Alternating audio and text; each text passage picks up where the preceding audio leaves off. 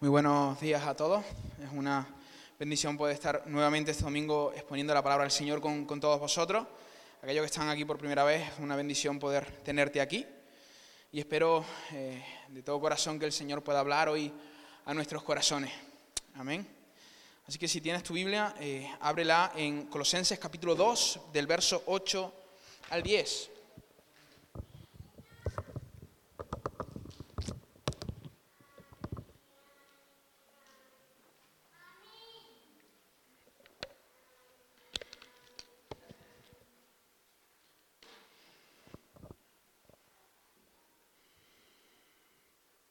Vamos a hacer una, oración. Padre, te, pedimos que hoy hables a nuestros corazones. Queremos conocerte. Estamos aquí por ti, Señor. Mientras tu palabra es expuesta, que nuestro corazón viva, Señor. Que nuestro corazón se reverdezca, que nuestro corazón despierte al sonido de tu voz. Salva hoy a personas en medio de nosotros. Transforma corazones, Señor. Eh, muéstranos una vez más que el Evangelio es poder es poder para salvación y transformación de las personas, Señor. En tu nombre, amén. Y amén. Hermano, ¿te has parado a pensar alguna vez qué es lo que te falta para obtener plenitud? Sentirte realizado, satisfecho, sentirte completo. Es decir, si en esta mañana pudieras pedirle algo a Dios, algo que tú entiendes que es tu necesidad, ¿qué, le pedirías? Si Dios fuese una especie de genio de la, de la lámpara, que no lo es, aclaro, no lo es, ¿qué le pedirías? Que de hecho si obtuvieras eso, tú sabes que todo en tu vida, absolutamente todo, cambiaría. Quizá un, un mejor puesto de trabajo, o un aumento de salario, o una pronta y rápida jubilación, no vaya a ser que sigan bajando las pensiones, ¿no? O quizás un cónyuge con el cual compartir la vida.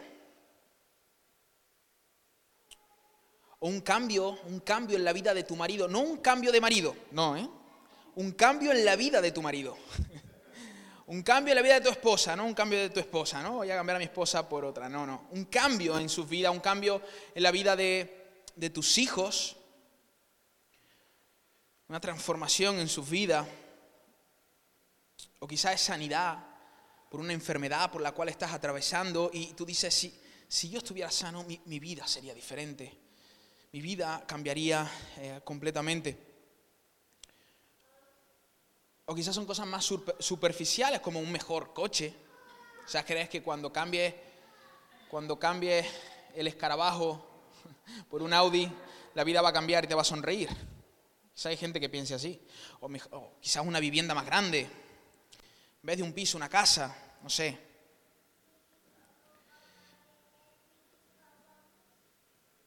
Pregúntate sinceramente, ¿pones tu esperanza en todas esas cosas que deseas? Las cuales crees que si las obtuvieras tu vida cambiaría. ¿Pones tu esperanza en esas cosas? Que dices, si tuviera esto, si esto cambiara, me sentiría realizado, me sentiría pleno. Porque al final la definición de plenitud es eso, no tengo falta de nada, estoy completo. Así como un vaso se llena de agua y rebosa y ahí ya no cabe ni siquiera una gota de agua. Eh, como ilustración, eso es lo, la, definición de plenitud, estar lleno, no, tener necesidad de absolutamente nada. ¿De verdad crees que puedes encontrar plenitud en la realización de esos deseos a los cuales tú llamas necesidad, porque tú has interiorizado que no puedes vivir sin ellos. Hay deseos en nuestro corazón que nosotros hacemos de ellos necesidad, como si fueran una necesidad. No es cierto, no son necesidades, pero nosotros hacemos de ellos necesidades y hemos interiorizado que no podemos vivir sin esas cosas que anhelamos y deseamos. Piensa en un momento en esas cosas y, ¿de verdad crees que cuando la, la obtengas vas a tener plenitud? Colosenses capítulo 2 del verso 8 al 10, que vamos a estar, voy a leerlo nuevamente, que lo tenéis ahí. Y de antemano os digo que la predicación de hoy no va a ser una exposición de verso a verso como lo fue la semana pasada, sino que es bueno que tengas tu Biblia en mano. Si no traes tu Biblia, a lo mejor te has equivocado de lugar. Esto es una iglesia y es bueno que tuvieras una Biblia, ¿no? Este, claro, entendemos las personas que vienen por primera vez, quizá, pues es normal que no traigan eh, una Biblia. Pero aquellos que ya están habituados a venir cada domingo, si no traes una Biblia, sería bueno que pudieras traerla. Eh, los domingos contigo, que no solo la tengas ahí en la aplicación del móvil, sino que puedas tener tu Biblia para ojearla y leerla. Y lo que vamos a hacer precisamente en esta mañana es pasar de un lado a otro, de todas formas, ahí le pido a Gloria que esté atenta con, con los versos, los que no tenéis Biblia podéis seguir la pantalla que está ahí, que vamos a estar exponiendo, y yéndonos de un verso a otro, de un lado a otro de las Escrituras. Pero vamos a dar lectura a este texto nuevamente. Dice, Mirad que nadie os engañe, dice el apóstol Pablo, a la iglesia que está situada ahí en Colosa. Por eso son los colosenses. Mirad que nadie os engañe por medio de filosofía y hueca sutileza, según las tradiciones de los hombres, conforme a los rudimentos del mundo, y no según Cristo. Porque en Él habita corporalmente toda plenitud de la deidad. ¿En quién habita toda plenitud de la deidad? En Cristo. Y vosotros le está diciendo esto a la iglesia que está recibiendo esta carta de Pablo, porque hermanos, la Biblia no fue escrita tal cual la tenemos en nuestras manos, sino que eh, eran libros diferente. El Nuevo Testamento era diferente de epístolas, cartas que los apóstoles les enviaban a distintas iglesias que ya estaban establecidas y habían sido fundadas por ellos. Obviamente nosotros creemos que esas palabras son inspiradas por Dios y al leerlas nosotros, no solo, es decir, estas palabras no solo afectaron en aquel momento de la historia a sus primeros destinatarios, sino que a nosotros también nos afecta hoy, porque creemos que esto es literalmente voz de Dios. Dios se reveló a los seres humanos y no solo se reveló, sino que inspiró a los escritores para que ellos pudieran escribir la palabra de Dios. Por eso cuando leemos la Biblia algo ocurre en el corazón. No es, no es lo mismo que leer otro libro. Tú lees otro libro y puedes aprender de esos libros, pero cuando tú lees la Biblia eh, parece que una espada te atravesara el corazón, parece que te hicieran una cirugía a corazón abierto y, el Señor estuviera mostrándote qué cosas están mal dentro de ti y qué cosas Él tiene que cambiar, porque es la voz del Creador. Y la criatura siempre reacciona a la voz del Creador, ya sea para bien o para mal, pero siempre reacciona. Dice el apóstol Pablo, porque en él habita corporalmente toda plenitud de la deidad, y dice, vosotros estáis, refiriéndose a la iglesia de Colosa y también a todos aquellos que confesamos fe en Cristo, estáis completos en él. Estáis saciados, satisfechos, realizados, plenos en él. Es decir, Pablo le está diciendo a una iglesia que eh, posiblemente están pasando por mucha dificultad, porque en aquella época estaba Nerón gobernando Roma y la vida de un cristiano no era nada fácil. Y Pablo les está diciendo, vosotros estáis completos en Él. Pablo no les dice, cuando la persecución termine y podáis tener libertad, entonces estaréis plenos y completos en el Señor. No, Pablo no está diciendo eso. Pablo está diciendo que así, en la circunstancia en la que están, una circunstancia adversa, difícil, complicada. Seguramente en aquella comunidad había personas que estaban pasando por alguna enfermedad. Seguramente habían acabado de pasar por alguna pérdida. Pero Pablo les escribe esta carta y les dice, no tenéis necesidad de cosa alguna, porque si estáis en Cristo, estáis plenos, completos en Él. Eso es lo que Pablo les está diciendo. Entonces en este texto tenemos una advertencia y dos afirmaciones. La primera advertencia es que nadie que os engañe. En nuestras palabras, que, que no os vendan la moto. Que no os engañen que no os engañen. Y aquí él dice, eh, ¿por qué podrían ser engañados? Por medio de filosofías, huecas sutilezas, según la tradición de los hombres, conforme al rudimento del mundo. Porque la sociedad nos está lanzando constantemente un mensaje. Hoy estamos en una época de consumismo, tienes que tener cada día más, más, más. Y cuando consigas este coche, pues luego de una gama más alta. Cuando tengas aquella casa, pues una mejor. Y estamos constantemente, eh, la sociedad nos está eh, transmitiendo eso, ¿no? Tú ves un anuncio de un coche, por ejemplo, y sale un chico súper guapo, ¿no? Allí en el coche, diciendo, el coche parece que te abraza, ¿no? Y tienes que probarlo, y mira cómo va, y, tú estás ahí, parece que te están diciendo, cómprame, cómprame, me necesitas.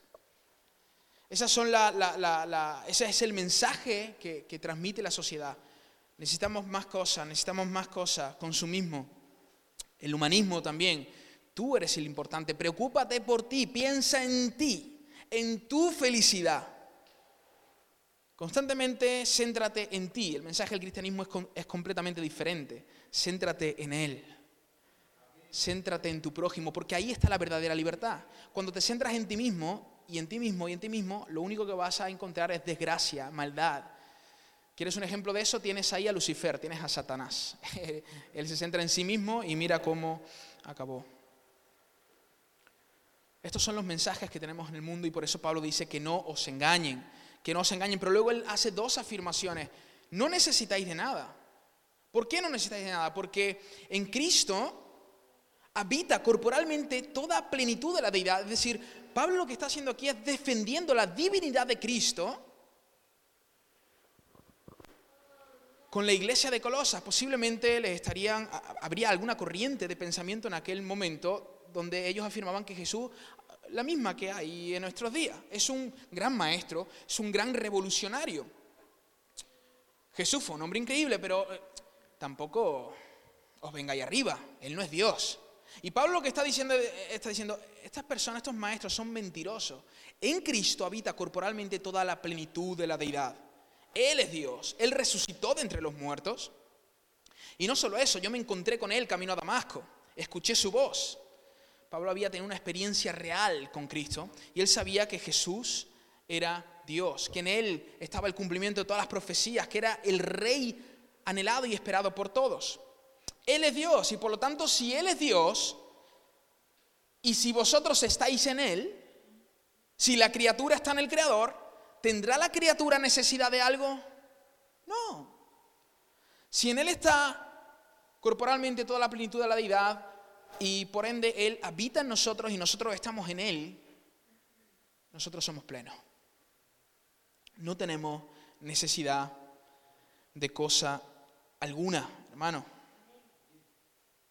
No tenemos necesidad de cosa alguna. Es muy interesante cómo, el apóstol Pablo eh, en varias ocasiones le dice a la iglesia de, los colosenses que no se engañen, que no se engañen. Constantemente eh, Pablo le está diciendo eso a los, a los filipenses. ¿Por qué? Porque en aquel momento, como decíamos antes, había falsos maestros, había una falsa enseñanza que podía confundir a las personas que estaban en aquella iglesia.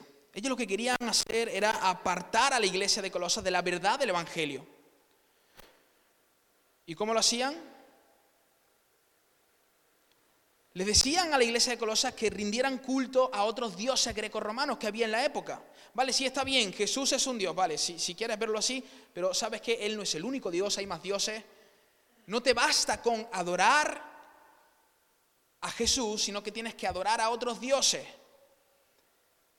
Jesús no es suficiente, tienes que adorar a otros dioses. Por otra parte, esos eran los maestros que había en aquella época. Por otra parte, estaban los maestros judíos, celosos de, la secta judía, que decían, vale, está bien, reconocemos que Jesús quizás es el Mesías, pero tenéis que también que cumplir la ley, las leyes ceremoniales, las leyes alimenticias. Si queréis obtener la salvación, tenéis que hacer eso. Todo este conjunto de enseñanzas a Pablo le llama filosofía y hueca sutileza según la tradición de los hombres conforme a los rudimentos del mundo. Todas esas enseñanzas que no tienen nada que ver con la verdad del Evangelio. Entonces Pablo le está diciendo, tened cuidado, tened cuidado, porque hay falsas enseñanzas y si no estáis abrazando la verdad, lo más normal es que os dejéis llevar por estas falsas enseñanzas. Mm. Cuando tú vas a comprar un coche, si eres sabio, llevarás algún mecánico contigo, ¿verdad? ¿O no? Llevarás a alguien que entiende para que pueda montarse en el coche, probarlo, ver cómo suena el motor, ver cómo eh, para que pueda ver cómo van cambiando las marchas, para ver que todo esté correcto. Y entonces dice, mira, sí, lo he probado, este hombre conoce, conoce de, este tema, conoce de, entiende de automóviles, entiende de motor, y por eso eh, lo he traído conmigo para que pueda probar esto y ver si esto realmente es, bueno, es, genuino, es verdadero. Eh, me hace bien, no me van a engañar, ¿verdad? Porque con el tema de la mecánica, complicado, ¿no?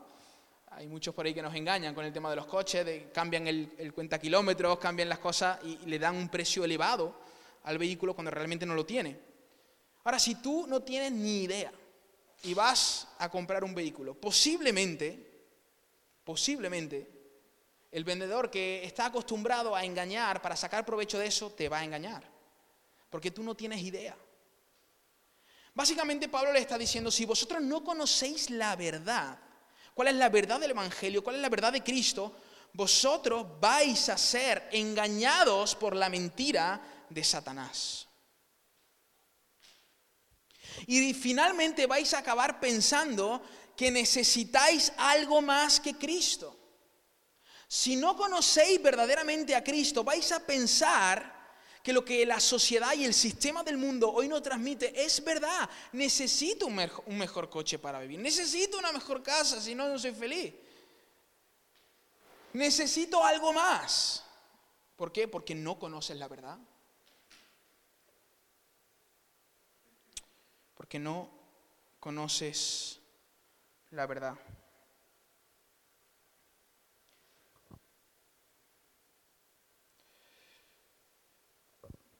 Ahora, hermano, ¿quién está detrás de la mentira y el engaño? ¿Quién está detrás siempre de la mentira y el engaño? ¿Quién está detrás? Ve conmigo a Juan capítulo 8, verso 44. Y por eso te decía que tuvieras tu Biblia, porque vamos a estar pasando de un lado a otro. Juan 8, capítulo capítulo 8, verso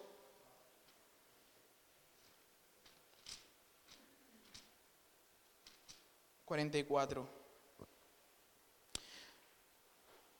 En uno de los tantos enfrentamientos que tiene Jesús con los líderes religiosos, con los saduceos, los fariseos, los escribas, en uno de esos tantos enfrentamientos, porque estos hombres que eh, trataban de oponerse a Cristo y por lo tanto oponerse a la verdad del Evangelio, en uno de esos tantos enfrentamientos tenemos este pasaje muy interesante donde Jesús está hablando eh, con los líderes religiosos de aquella época. Y fijaros lo que, lo que dice Juan 8, verso 44.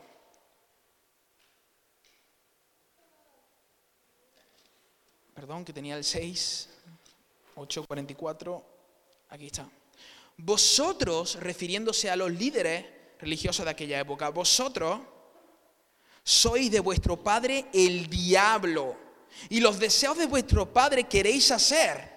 Él ha sido homicida desde el principio y no ha permanecido en la verdad, porque no hay verdad en él. Cuando habla mentira, de suyo habla, es decir, de su propia naturaleza.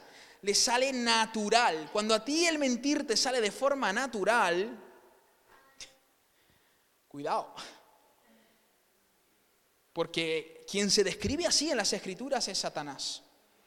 Y eso habla mucho de la influencia que tiene Satanás sobre tu vida. Cuando la mentira te fluye, porque eso es lo que ocurre con él. Él es el padre de mentira. Cuando habla mentira de suyo habla. Él no tiene que esforzarse para decir una mentira, simplemente tiene que ser él mismo y fluyen las mentiras. Porque es mentiroso, dijo el Señor, a esta persona y padre de mentira. Padre de mentira. Es muy interesante cómo Jesús relaciona la mentira con la muerte. ¿Veis que dice que Satanás es homicida desde el principio? La mentira está ligada a la muerte, al caos, a la miseria.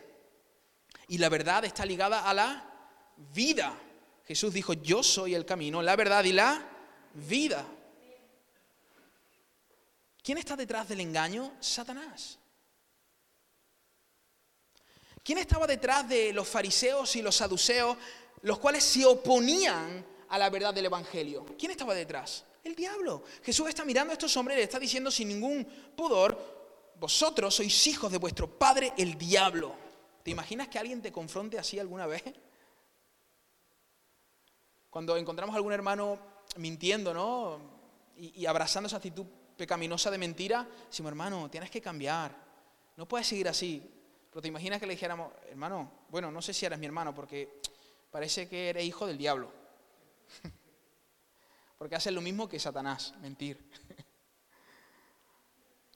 Satanás estaba detrás de los escribas, de los fariseos, oponiéndose a la verdad del Evangelio, porque eso es lo que hace precisamente Satanás. Pero no solo estaba detrás de los fariseos y los escribas, sino que también estaba detrás de aquellos maestros que habían en la iglesia de Colosa, que querían hacerles ver a los colosenses que ellos necesitaban algo más que Cristo, que Cristo no era suficiente, que Cristo posiblemente no era Dios, que ellos necesitaban algo más. ¿Quién estaba detrás de aquellos maestros? Satanás. Y dice que eres homicida desde cuándo? Desde el principio. Desde el principio. ¿Quién estaba detrás de la serpiente? Diciéndole a Eva, come, come. Satanás. ¿Quién está detrás de las filosofías de este mundo, de las ideologías de este mundo? ¿Quién está detrás del sistema que hay en este mundo? Satanás. Él está detrás. Y cuando nosotros no conocemos la verdad del Evangelio, cuando no conocemos la verdad de las Escrituras, entonces nos vendemos a las mentiras de Satanás. Eso es lo que ocurre y lo que quiero hacer es, reflexionar rápidamente en, dos cuestiones. ¿Cómo trata Satanás de engañarnos para que tú puedas discernir cómo cómo trabaja Satanás en nuestras vidas y por otra parte cómo nosotros podemos resistir, resistir los engaños del enemigo. ¿Cómo trata de engañarnos y cómo nosotros podemos resistir los engaños del enemigo? Eh, acabamos de leer aquí que Jesús dijo que él era homicida del principio, por lo tanto, ve conmigo al principio, Génesis capítulo 3. Vamos a ir al principio. Génesis capítulo 3, versos del 1 al 6 donde vamos a ver cómo Satanás quiere introducir dos mentiras en la mente de Eva, las cuales también quiere introducir hoy en nuestras mentes. Obviamente, eh, Satanás cambia de instrumentos. En aquel momento utilizó una serpiente, hoy utiliza otras cosas. Hoy utiliza seres humanos, utiliza el sistema que hay en la sociedad, utiliza diferentes eh, ideologías que hay. Pero en aquel momento la historia utilizó a una serpiente y vamos a darle lectura Génesis capítulo 3, verso del 1 al 6. A ver si llego. Dice, recuerda que aquí hasta este momento de la historia no había pecado todavía. Eh, el hombre, el ser humano, vivía en plena comunión con Dios. Disfrutaba del huerto del Edén, disfrutaba de una compañera, disfrutaba de Dios, disfrutaba de, de todas aquellas cosas que estaban a disposición de él. Y fíjate lo que ocurrió. Pero la serpiente, pero la serpiente era astuta más que todos los animales del campo que Jehová Dios había hecho, la cual dijo a la mujer, y ella empezó a tener una conversación con la mujer con que Dios os ha dicho, no comáis de todo árbol del huerto. No comáis de todo árbol del huerto. Y la mujer respondió a la serpiente, del fruto de los árboles del huerto podemos comer, pero del fruto del árbol que está en medio del huerto, dijo Dios, no comeréis de él, ni le tocaréis para que no muráis. Entonces la serpiente dijo a la mujer, no moriréis, sino que sabe Dios que el día que comáis de él serán abiertos vuestros ojos y seréis como Dios, sabiendo el bien y el mal. Y atención que esto es muy interesante, en el verso 6 dice, vio la mujer que el árbol era bueno para comer y vio a la mujer, es decir, esto a continuación, después de las palabras de Satanás, la mujer entiende o percibe que el árbol era bueno. Es muy difícil tratar de entender aquí dónde empezó a, entrar el pecado. Nosotros sabemos que el pecado entró cuando Adán comió del fruto, pero cuando hacemos un, un, análisis profundo del texto, vemos que aquí hay cuestiones raras en el corazón de Eva, hay cuestiones raras en el corazón de Adán, incluso antes de comer. Vio la mujer que, era, que el árbol era bueno para comer y que era agradable a los ojos y árbol codiciable para alcanzar la, la sabiduría. Tomó su fruto, comió y dio también a su marido, el cual comió así como ella. Aquí encontramos dos mentiras Dos mentiras. Dos mentiras de Satanás. En primer lugar, Satanás le está diciendo a Eva, te falta algo, no lo tienes todo. No lo tienes todo. Te han privado de algo. Y, Satanás es tan experto en, manipular las palabras de Dios. Yo quiero que veas cómo Dios, cómo Dios eh, transmite su mandamiento a Adán. Eso está en el capítulo 2, versos 16 y 17. Mira lo que le dice Dios a Adán cuando le crea. Y mandó Jehová Dios al hombre diciendo, de todo árbol del huerto podrás comer. Adán, puedes comer de todo. ¿Te, das cuenta cómo la serpiente manipula la frase del Señor? Ella pone el énfasis en lo que no podía. Date cuenta.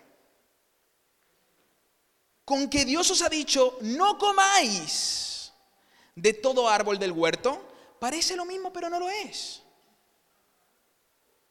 Ella podría haberle dicho, con que Dios os, ha privado de un árbol del huerto, pero para que sus palabras sean captaciosas, ella manipula las palabras de Dios, en este caso Satanás manipula las palabras de Dios, poniendo énfasis en lo que se le había prohibido a Adán. Dios le había dicho a Adán, de todo puedes comer, de todo Adán. Adán, este paraíso es para ti. Eva, esto es para ti. Yo estoy con vosotros, yo estoy aquí. Ahora, hay solo una cosa que tú no puedes comer, y es el árbol del conocimiento del bien y del mal, que algunos entienden que el participar de este fruto era prácticamente decirle a Dios, yo no quiero que tú me digas lo que está bien y lo que está mal, quiero yo decir lo que está bien y lo que está mal. Y yo creo que eso tiene mucho sentido, porque precisamente eso es lo que la sociedad hace hoy en día. No quiere escuchar de Dios lo que es bueno y lo que es malo. La criatura tan necia se voltea a su creador y le dice, tú que es de chiste, hermano, tú que sabrás lo que es bueno para mí. Para que puedas tener una imagen de esto, es como si eh, un niño de cuatro añitos le diga a su padre de 30, tú no sabes nada. Tú no sabes lo que es bueno para mí. Qué ridículo, ¿verdad? Pero eso fue lo que hizo el hombre en el huerto del Edén.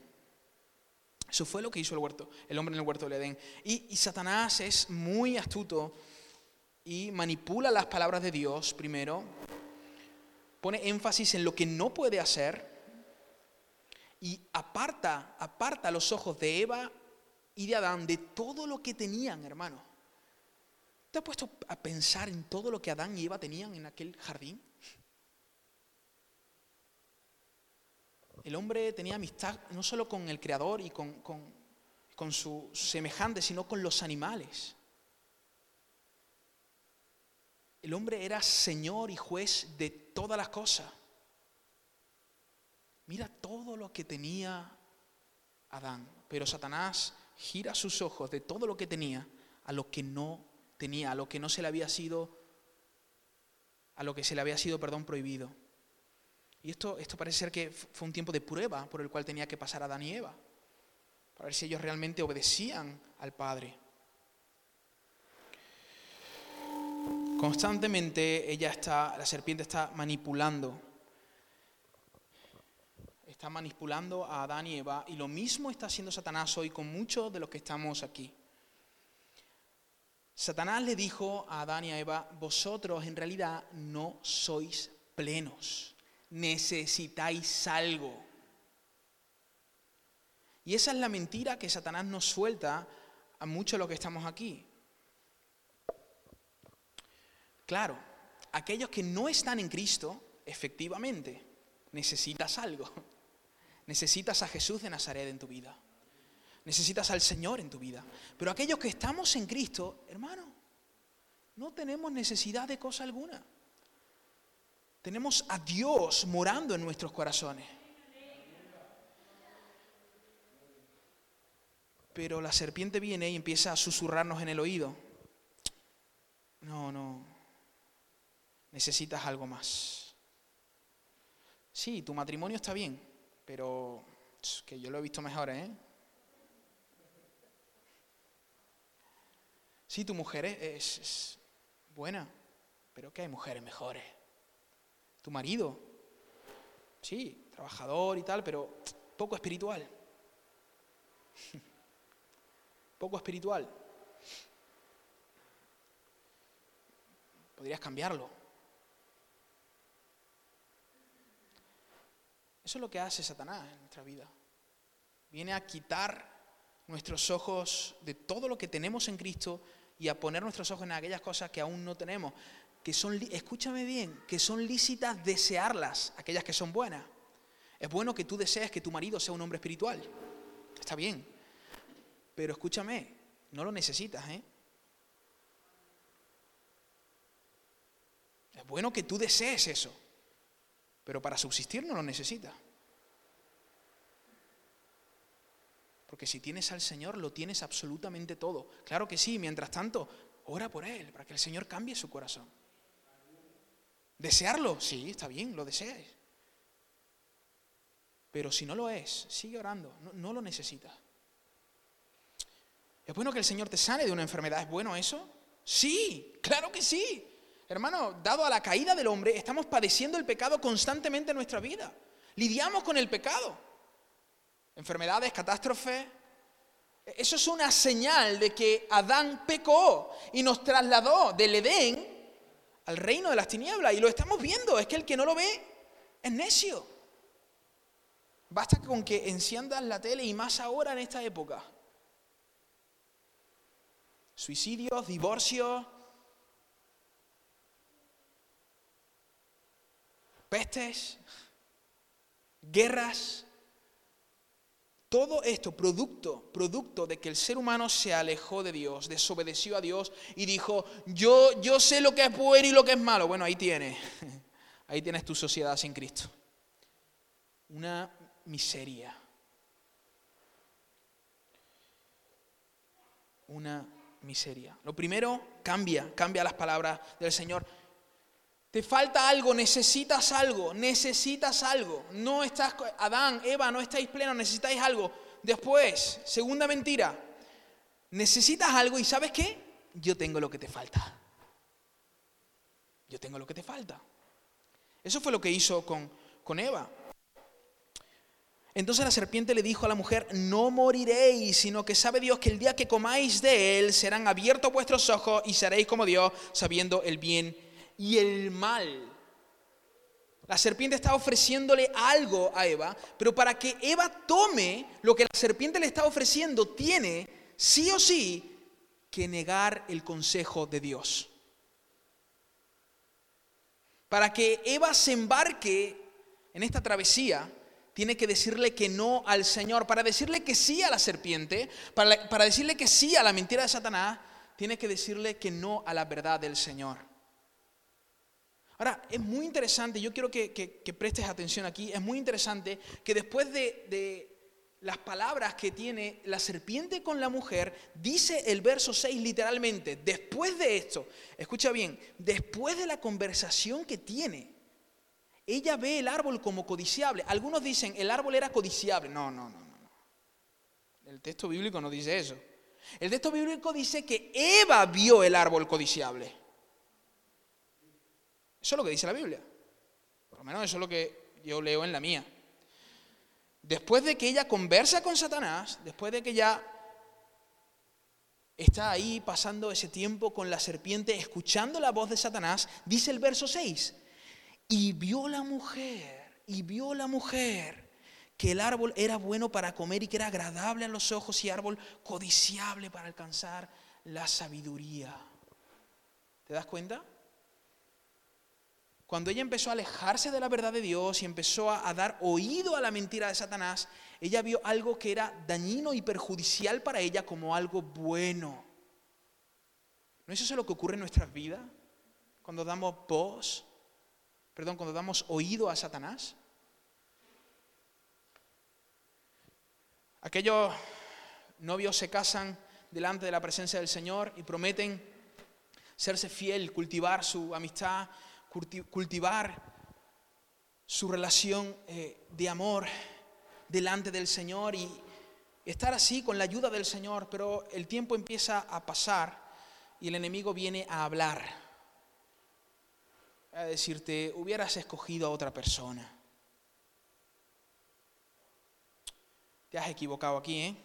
En otra cosa no, pero aquí has metido la gamba, ¿eh? Oye, eh, tu marido, de verdad, ¿eh? ¿Qué? ¿Tienes que estar encima de él todo el rato? Está todo el día trabajando. No tiene tiempo para los niños, ni para ti. Tu esposa está, yo no es por nada, pero tu esposa le están saliendo algunas arruguillas por ahí, ¿eh? Está siendo mayorcita y hay alguna, es más, no solo te digo tu realidad, sino que te ofrezco algo. Pues ahí fuera hay un abanico de oportunidades, ¿eh? Un abanico de oportunidades las cuales yo puedo ofrecerte. Y cuando, cuando salgas de aquí encuentres a esa persona, porque claro, el problema es tu cónyuge, no eres tú. El problema es él o ella. Cuando lo encuentres entonces tendrás esa plenitud que tanto necesitas. Es decir, Satanás primero te dice, no estás pleno, necesitas algo más. Ah, y ese algo que necesitas, que yo te lo doy, ¿eh?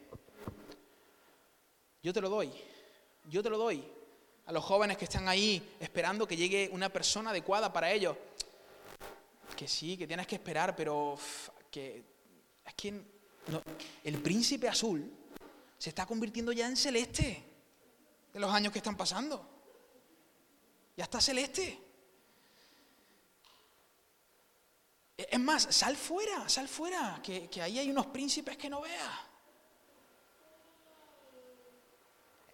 Esa es la voz. ¿Y sabes qué ocurre? Que la gente cree eso. Son, son infieles en su matrimonio, se casan con otra persona, son otra vez infieles en su matrimonio, se casan con otra persona y así van, tratando de buscar la plenitud en alguien, en un ser humano. A lo mejor eso no te pasa con el matrimonio, pero te pasa con el coche, con, con las posesiones. No, no, no, no, es que cuando tengas este coche, cuando tengas esto, cuando tengas lo otro. Y tú empiezas a tratar de buscar tu plenitud en todas esas cosas. ¿Y qué ocurre? Un fiasco que te lleva. El corazón sigue tan vacío como al principio. Porque así es Satanás. Eva vio el árbol como codiciable, pero bastó con que Adán mordiese aquel fruto para que ella se diera cuenta que cometió una locura. Cometió una locura. ¿Qué he hecho? ¿Qué he hecho? ¿No ocurre eso a aquellos que estamos en Cristo cuando pecamos, verdad? Estamos ahí resistiendo, pero cuando cedemos y pecamos en el momento decimos, ¿qué he hecho? Ah, nos pasó a nosotros con el, con el COVID. Eh, nos recomendaron eh, utilizar el oxímetro, estos que hay en, los hospitales que pudiéramos medir ahí las pulsaciones y el, oxígeno en la sangre, que era muy importante, no, nos dijeron, entonces empezamos a buscar en Amazon eh, un oxímetro. Y claro, yo el único oxímetro que había visto en mi vida era el de urgencia. Cuando yo iba, vi un pedazo de cacharro así, todo chulo, con una cuerdecita y te pones el dedo aquí, ¿no? Y vimos el oxímetro en internet y dijimos, ostras, qué guay. Y se parecía igual que el de urgencia. Cuando llegó el oxímetro acá, era una cosita así. Digo, yo creo que Satanás trabaja en Amazon.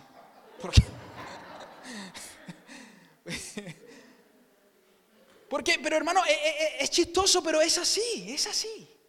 Es así como él hace. Te vende algo muy, muy, muy bonito, muy, muy atractivo, pero cuando lo consumes, es decir, promete, pero no cumple. Promete, pero no cumple. Deja a tu esposa, vete con otra.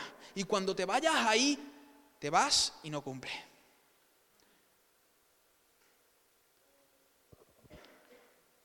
Así actúa Satanás en nuestra vida una y otra vez. Los chicos que están ahí, ¿no? Eh, eh, resistiendo, pasando por ese proceso de abstinencia, muchos de ellos, muchos de ellos ya han pasado y están ahí conociendo al Señor y, y estoy seguro que muchas veces viene Satanás ahí. Ese vacío que te queda alguna vez ahí, ¿sabes cómo se te va a ir? Deja esto de aliento de vida, hombre, esto es una tontería corre a consumir, corre a consumir. ¿Y qué va a ocurrir? Que cuando vayas a consumir y en el momento que lo pruebes, viene el vacío. recuerdo, recuerdo, no sé si, si, me equivoco, Joaquín, tú luego me regañas, ¿vale? Pero recuerdo que Joaquín, cuando estaba conociendo al Señor, él pasó por ese proceso de lucha. Y en una de esas, en una de esas él abandonó, creo que fueron dos veces, ¿no? Que abandonó el, el, centro, fue y, y, se dio a esa voz, ¿no? Y consumió yo recuerdo cuando él volvió llorando arrepentido, dijo, mira, estaba deseando, pero cuando él me dijo eso, cuando yo consumí, dije, ¿para qué? Seguía sintiéndome igual de vacío, igual de triste, porque ninguna sustancia te da plenitud. Eso puede ser con, con sustancia, cocaína, heroína, como con el alcohol también. Hay mucha gente que trata de olvidarse de su situación por medio del alcohol. Pero eso, simplemente es una, un anestesiazo que te pegan. El problema no te lo quitan. En cuanto que si te pasa el efecto, tienes ahí otra vez el problema. Eso es lo que hace Satanás, quiere engañarnos, engañarnos con sus mentiras constantemente. Engañarnos con sus mentiras. ¿No nos pasa con, con la gula? ¿No nos pasa con la gula eso? A mí me pasa, hermano, tengo que... Estoy luchando con eso. No, no voy a comer. No, no, no, no voy a comer. Y tienes una desesperación como que si comieras un pedacito más de hamburguesa vas a ser el hombre más feliz del mundo. Y te lo comes y estás así saciado y dices, ¿por qué he comido? No tenía que haberme comido ese bocado. Y estás en la cama que no puedes, que, estás allí con el reflujo, que te levanta y dos horas para un lado, para otro. Y Estela, la pobre, allí soportándome. Pero, te das cuenta, en todos los detalles Satanás viene a engatusarnos, viene a engañarnos constantemente. Lo que, no, lo que tienes no es suficiente, yo te ofrezco algo más. Hermano, en nada vamos a encontrar la plenitud. Ni en cosas que son buenas, y mucho menos en cosas que son malas. Porque hay cosas que son buenas, pero tienen su lugar debido en nuestras vidas. El sexo es bueno, pero es bueno en el seno del matrimonio, no en otro lugar. Es bueno allí. ¿Se entiende? Hay cosas que son buenas. Pero tiene su debido lugar en nuestra vida. El único que puede darnos verdadera plenitud es el Creador. Y Satanás lo que trata de hacer es eso. Entonces, si, si en tu vida tú estás ubicando ciertas cosas, ubicas ciertas cosas, las cuales para ti antes eran malas y hoy, hoy se ven como codiciables, como buenas, como preciosas, estás dejándote influenciar por Satanás. Estás escuchando su voz así como lo hizo Eva. Esta es la manera en la que Satanás actúa en nuestra vida. Nos dice primero, no tenéis plenitud no tenéis plenitud y yo tengo, yo te puedo dar lo que a ti te falta. Es decir, Él promete algo, pero cuando nosotros tomamos lo que Él promete, nos damos cuenta que eso fue un fiasco, que era mentira. ¿Por qué? Porque eres experto en mentira. Ahora, ¿cómo resistir? Nemías, vale, me parece muy bien, pero ¿cómo resisto yo esta verdad? Y esto es muy sencillo. ¿Cómo resisto yo esta mentira de Satanás? Eso es muy sencillo, la resistimos por medio de la, la verdad del Evangelio, por medio de las Escrituras. Esa es la manera de resistir el consejo del enemigo, es abrazar el consejo de Dios. Pero muchos de los que estamos aquí estamos influenciados por el consejo del enemigo porque no escuchamos el consejo de Dios. Cuando Pablo escribe esta carta a los colosenses, él hace, él, le recuerda a los colosenses que él está rogando por ellos para que ellos puedan entender, comprender que son plenos en Cristo, que en Cristo hay plenitud. Y es muy interesante porque la oración que él hace por los colosenses es muy similar, es muy similar a la oración que él hace por los efesios. Y, quiero mostrarte esto y espero terminar lo antes posible. Fíjate, Colosenses del 1, Colosenses capítulo 1, del verso 9 al 20, fíjate lo que Pablo le dice a los hermanos de Colosa. Colosenses 1, Colosenses 1, Colosenses 1 del verso 1 al 9. No lo voy, no lo voy a, leer entero, pero fíjate, en el 9 dice, desde el día que oímos, no cesamos de orar por, vosotros. Pablo está orando por la iglesia de Colosa. ¿Y, ¿Y cuál es la petición de Pablo por los colosenses? Fijaros qué interesante. Nosotros estamos orando para que vosotros seáis llenos del conocimiento de su voluntad en toda sabiduría e inteligencia espiritual, para que vosotros seáis llenos del conocimiento de la voluntad de Dios. Por eso ruega el apóstol Pablo por los colosenses y dice, cuando seáis llenos de ese conocimiento, entonces, dice el verso 10, vais a poder andar como es digno del Señor. ¿Te das cuenta en el verso 10? para que andéis como es digno del Señor, agradándole en todo, llevando fruto en toda buena obra. Cuando tú comprendes la verdad del Evangelio, entonces de forma natural puedes andar como es grato a Cristo.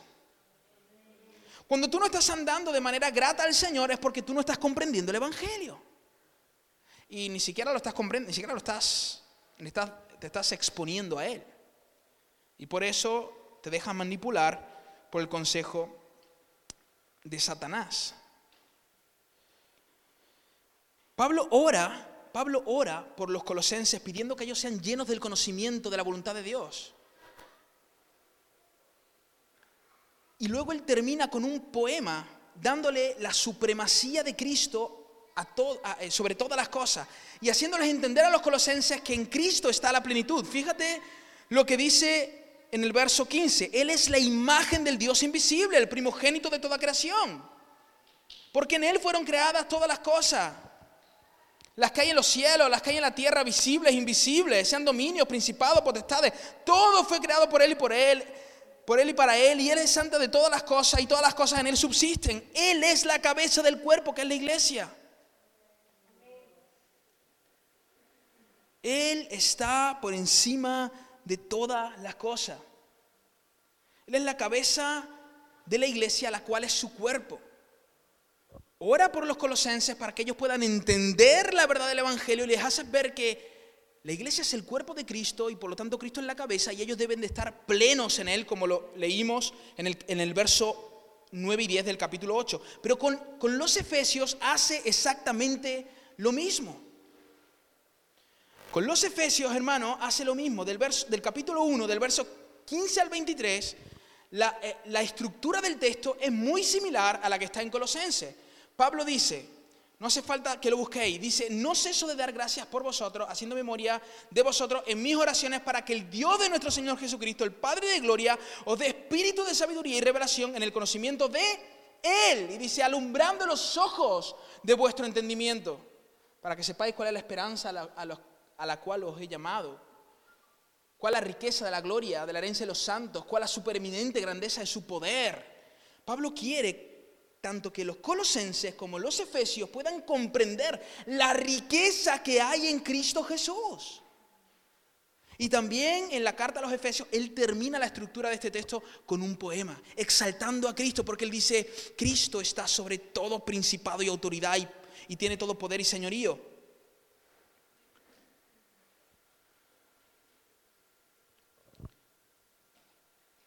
Cristo es la cabeza de todas las cosas, es la cabeza de la iglesia, perdón, la cual es su cuerpo.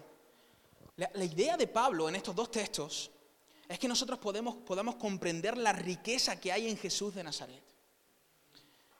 En aquel que habita corporalmente toda plenitud de la deidad.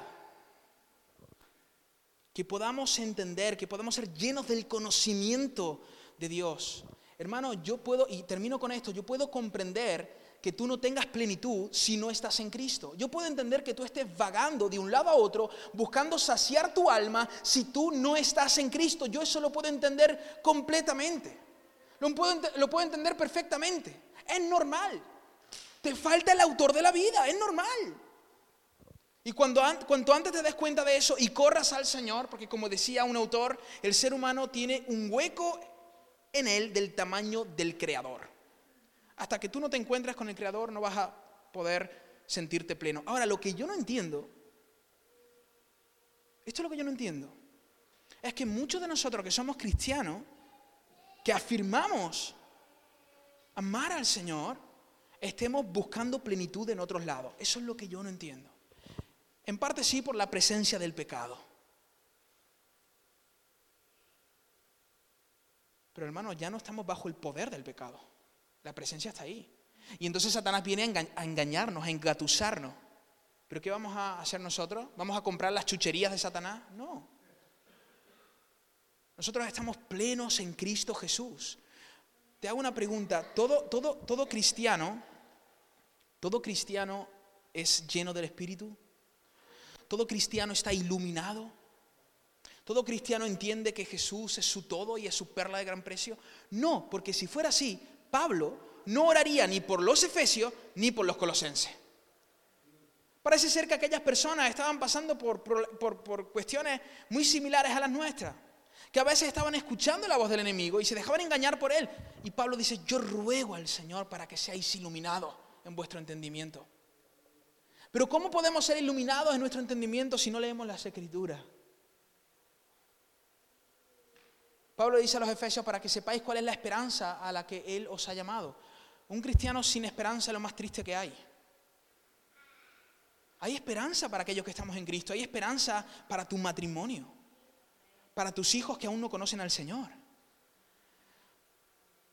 para aquella lucha que estás librando con el pecado. Hay esperanza. ¿Por qué? Porque dice Pablo que el poder, el poder que levantó a Cristo Jesús de los muertos está en ti. El poder que levantó a Cristo de los muertos está en ti. El Espíritu de Dios está en ti. Hermano, qué triste es que nosotros no seamos llenos del Espíritu Santo.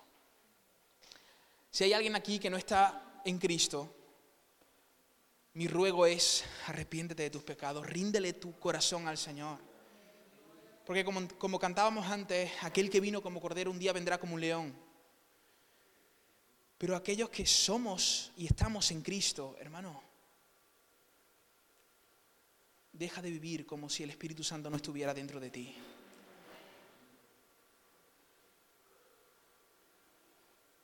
Aférrate al Señor. Que Él te pueda enseñar, mostrar, que Él ilumine tu mente y tú puedas entender que en Cristo está toda plenitud. Que en Él estamos plenos, perfectos, llenos. No necesitamos nada más. Jehová es mi pastor, nada me falta. Nada me falta. A lo mejor no tengo dinero en el banco, a lo mejor no tengo un vehículo, a lo mejor mi matrimonio no está como debería de estar, pero Señor, si te tengo a ti, lo tengo todo, Señor. Y Dios, vivo con la esperanza de que tú transformes mi matrimonio, de que tú salves a mis hijos. Claro que sí, el cristiano debe de vivir con esa esperanza en su ser. Ah, no, sí, bueno, sí, el Señor sabrá a quién salva. No, no, no, no. El cristiano debe desear que el Señor salve a todos los que están a su alrededor. Debe desear eso, anhelar eso, clamar por eso. Pero ¿sabes cuál es el problema?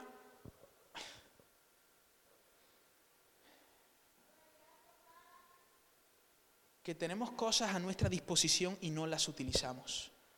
Hermanos, tú y yo, que hemos nacido del Espíritu y que tenemos al Espíritu Santo, podemos ser llenos del Espíritu. El que no tiene al Espíritu no puede serlo. Tú tienes acceso al Padre. ¿Tú sabes lo que es eso? Es decir, tú y yo podemos acercarnos a Dios.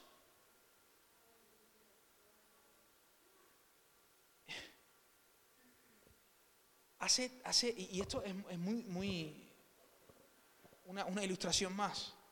Hace unos 3, 4 meses mi móvil está fallando bastante y hace unos 3 o 4 meses dije, tengo que comprar un móvil, me compré, me compré un móvil que es mucho mejor del que tengo, porque es que el mío ya no funciona y realmente lo necesito para trabajar. ¿Y sabes que llevo tres meses que no he cambiado mi móvil? El móvil lo tengo allí en el cajón de, de la mesita de luz. Es mío.